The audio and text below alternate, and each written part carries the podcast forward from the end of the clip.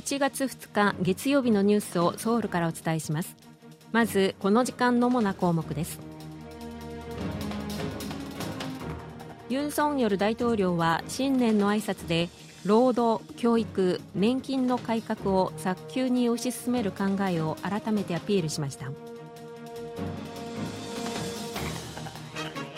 韓国を明白な敵と位置づける北韓は新型の大陸間弾道ミサイルを開発するとともに核弾頭の保有量を大幅に増やす方針を明らかにしました。公立のオンライン学校が来年までに全国に設立されることになりました。今日はこうしたニュースを中心にお伝えします。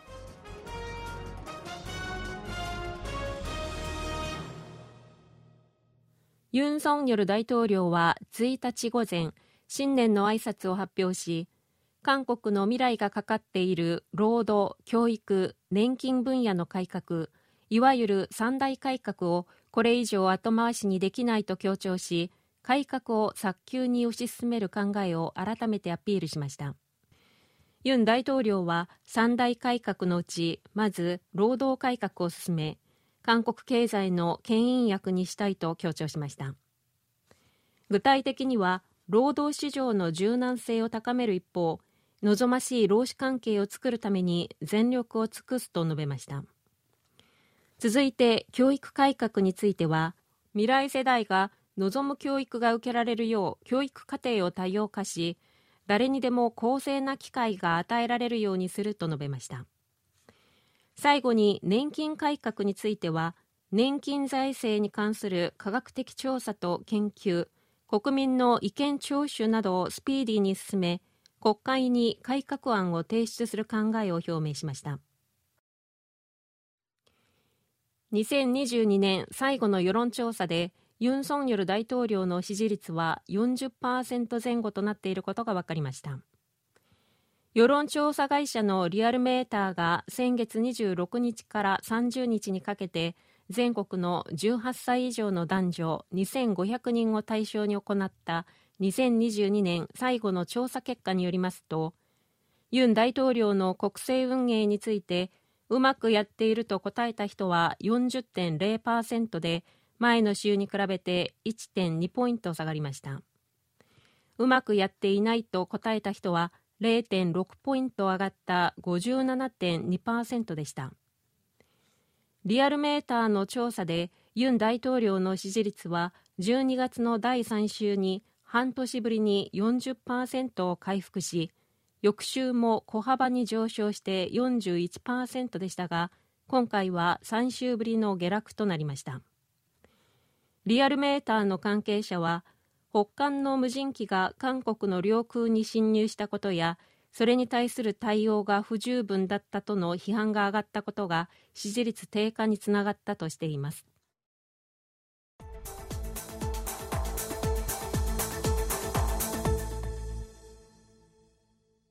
北韓の金正恩国務委員長が先月31日まで開催された朝鮮労働党の中央委員会総会で新型 ICBM 大陸間弾道ミサイルを開発するとともに核弾頭の保有量を大幅に増やす方針を明らかにしたと北韓の朝鮮中央通信が1日報じました。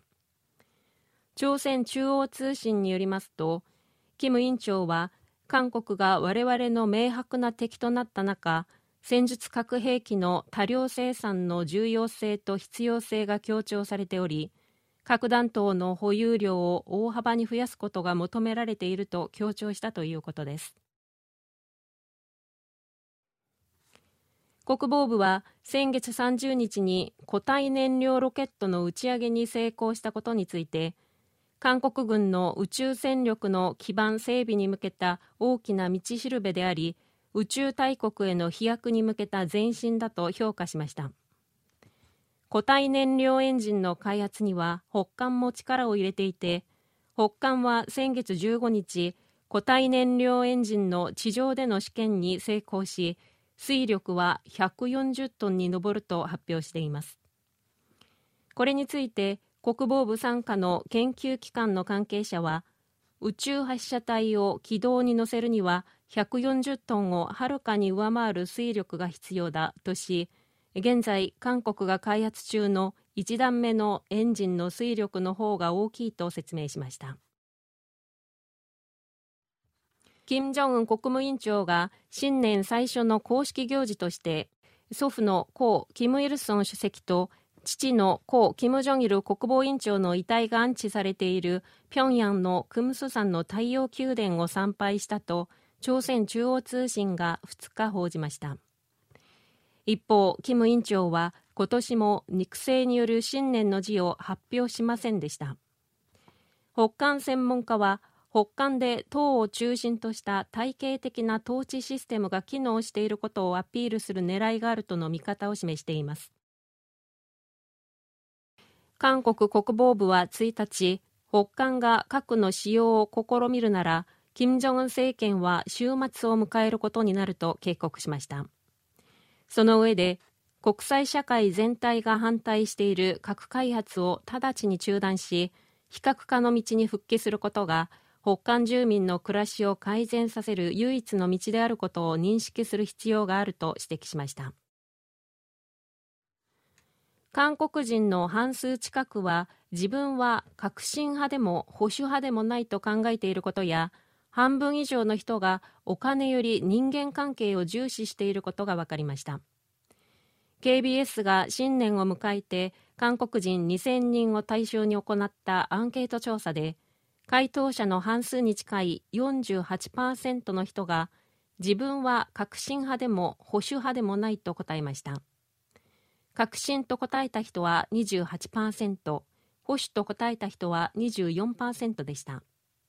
お金信念人間関係のうち何が重要だと思うかという質問には人間関係を挙げた人が54%で半数を超えお金は37%新年は9%でした。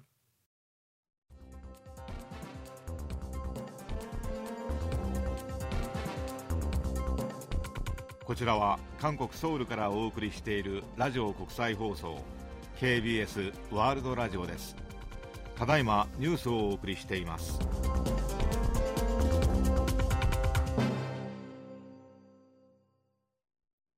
教師と生徒がリアルタイムで映像や音声をやり取りしながら遠隔で授業を進める公立のオンライン学校が今年4つの市と道に設置され来年までに全国17のすべての市と道に設置されることになりました。韓国では教育改革の一環として高校生が希望する進路によって必要な科目を自主的に選択し決められた学点単位を取得すれば卒業できる高校学点制という制度が2025年に導入されることになっています。新しい産業に関する授業など個々の学校では解説しにくい授業が提供され生徒は自分が通っている学校に希望する科目がない場合校長の承認を得てオンライン学校でその科目の授業を受けることができます。韓国のゲーム産業の市場規模が初めて20兆ウォンを超えました。韓国コンテンツ振興員が2日にまとめた2022年度ゲーム白書によりますと去年韓国のゲーム市場の売上高は20兆9913億ウォンで前の年に比べて11.2%増えました。韓国のゲーム市場の売上が20兆ウォンを超えたのは初めてです。韓国の歌手 IU と俳優のイ・ジョンソクさんが交際していることが分かりました。IU の所属事務所は先月31日 IU とイ・ジョンソクさんは長い間親しい同僚として交流があり最近恋人関係に発展したと交際していることを認めました。IU 本人も1日公式のファンコミュニティに頼もしくて可愛い人ですとイ・ジョンソクさんについて紹介しました。以上チョン・ジョンリンがお伝えしました。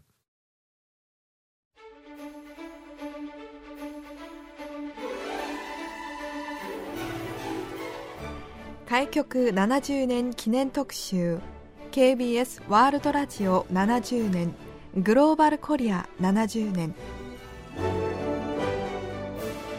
1953年から韓国のニュースと情報を世界に発信してきた KBS ワールドラジオ。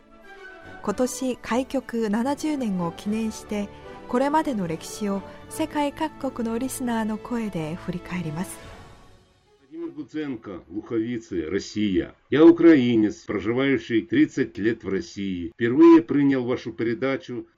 こんにちは。私はロシアに35年間住んでいるウクライナ人のウラジミル・グッゼンコと申します。私が KBS ワールドラジオを聞き始めたのは1982年ですが、当時は私が受信報告を出しても返事が来ませんでした。なぜなら旧ソ連時代には韓国との国交が樹立していなかったため郵便の発送ができなかったからです。しかしそれから10年が過ぎて世界中にいろんな変化が起きました。この間ワールドラジオのロシア語放送も充実してきました。私のお便りの内容が紹介されたこともあります。私は KBS ワールドラジオのおかげで韓国という国に初めて出会い大好きになりました。これからも韓国との深い絆を大切にしていきたいです。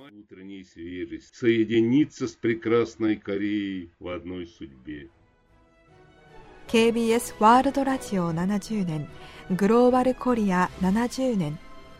KBS ワールドラジオはこれからも世界のリスナーと共に歩み続けていきます。